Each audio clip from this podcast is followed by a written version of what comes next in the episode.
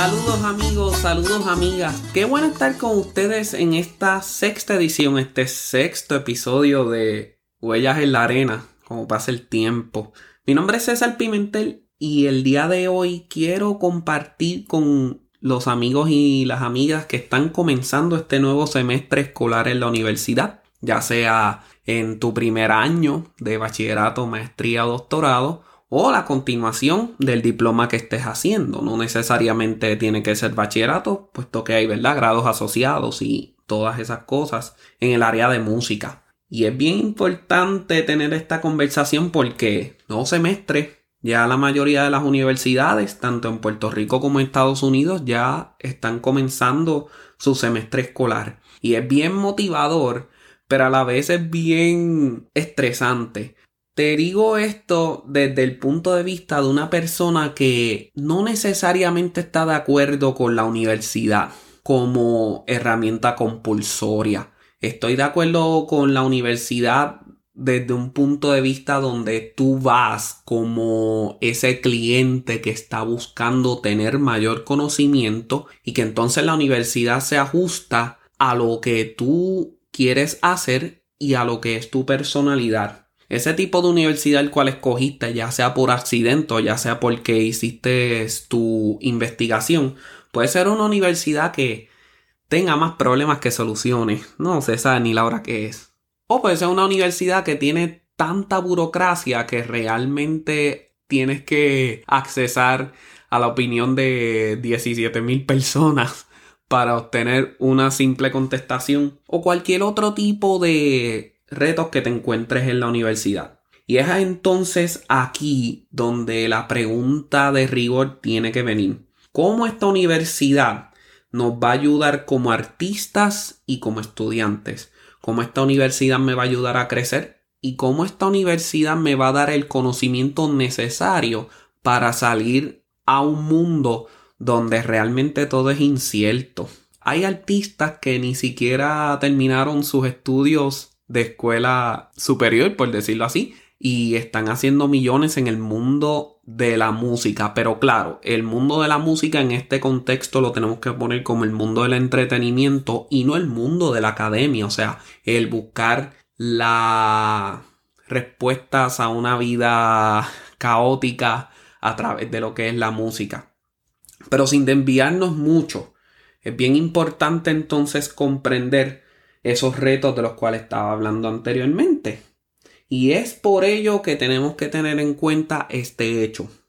Personalmente yo me canso a mitad de semestre, o sea, como que quiero dejar todo abandonado y la verdad es que no quiero saber más nada de la universidad. Me pasó muchas veces en la universidad en el grado de bachillerato. Y te pregunto, ¿este es tu problema también? ¿Esta es tu dificultad? Si es así, entonces presta atención porque quiero darte el día de hoy algunos consejos que quizás puedan ayudarte a la hora de poder entonces sobrepasar estas dificultades. Y es el nombre del episodio de hoy. Crea tu propio currículo.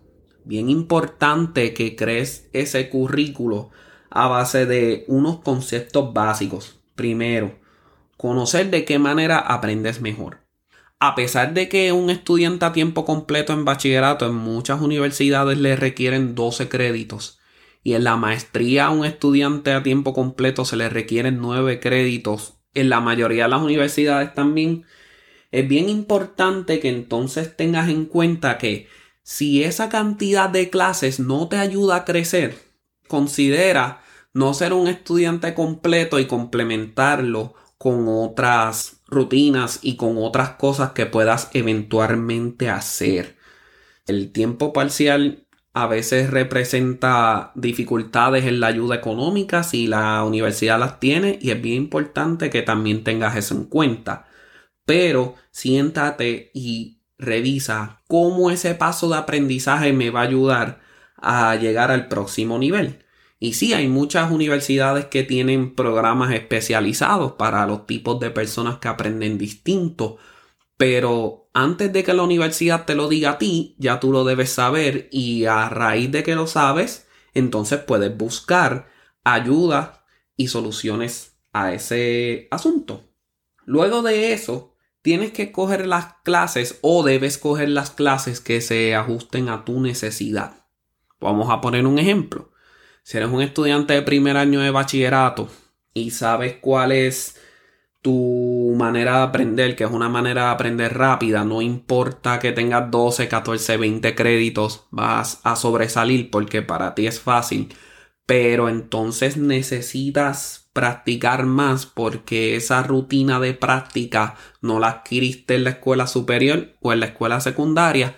Entonces es bien importante que busques clases que te ayuden hacia esa dirección y que busques la ayuda necesaria para que ese asunto no sea un problema a la larga. Porque se van a acabar las clases, se van a acabar las electivas y vas a llegar el momento en donde establecer esas prioridades se va a convertir en un asunto bien importante. Me explico. Como puse de ejemplo, si tenías dificultades al practicar, asegúrate de que entonces las clases te lleven a tener esa rutina de práctica para que entonces cuando lleguen las clases más complicadas que van a requerir más tiempo de ti, entonces no abandones una práctica saludable, más sin embargo sigas mejorando, sigas aportando a tu conocimiento en el instrumento. Luego de eso, las clases tienen que interesarte mis intereses ahora mismo que tengo 31 años no son los mismos intereses que tenía cuando tenía 18, ni en la más remota idea. Y es bien importante que a medida que vas creciendo como estudiante, a medida que vas creciendo como persona, tomes entonces los retos de las clases que puedas tener para seguir creciendo. Si entraste entonces en una clase que entendías que te hacía falta y después de haber establecido una conversación con el maestro o maestra o haber establecido esa primera clase no te gustó. La mayoría de las universidades te dan el espacio de entonces darte de baja de la clase, retirar la clase sin ninguna penalidad. Toma ventaja de eso. A veces no estamos listos para esa clase, a veces no estamos listos para el profesor. Y a pesar de que muchos profesores te pueden dar una ruta a seguir, a veces esta ruta es uniforme, cuando la verdad del caso es que mil rutas nos pueden llevar al mismo resultado. Debes de coger mucha ventaja sobre eso. Y bien importante, hay que cuidar tu promedio. Y sí, hay que cuidar esa carta de presentación para luego ir a la maestría o ir al doctorado. Pero es bien importante que cuides de tu salud. Sé honesto contigo. Y si a mitad de semestre tienes que retirar la clase, retírala.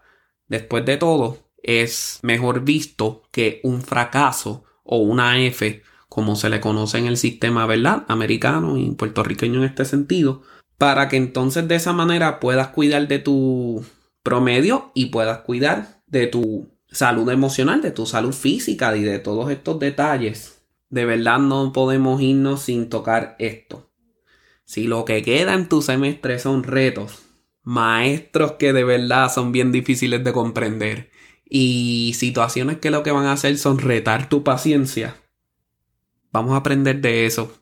Vamos a aprender cómo nuestra inteligencia emocional puede entonces evolucionar desde ese reto, desde esa perspectiva. Porque al final y al cabo somos billones de personas con billones de opiniones y a veces son bien parecidas, a veces son bien distintas. Y a veces nosotros pensamos estas personas están bien atrás pero los maestros a veces piensan de nosotros, esta persona no tiene nada de interés. Así que es bien importante, ¿verdad? Balancear qué es lo que se necesita en ambas direcciones.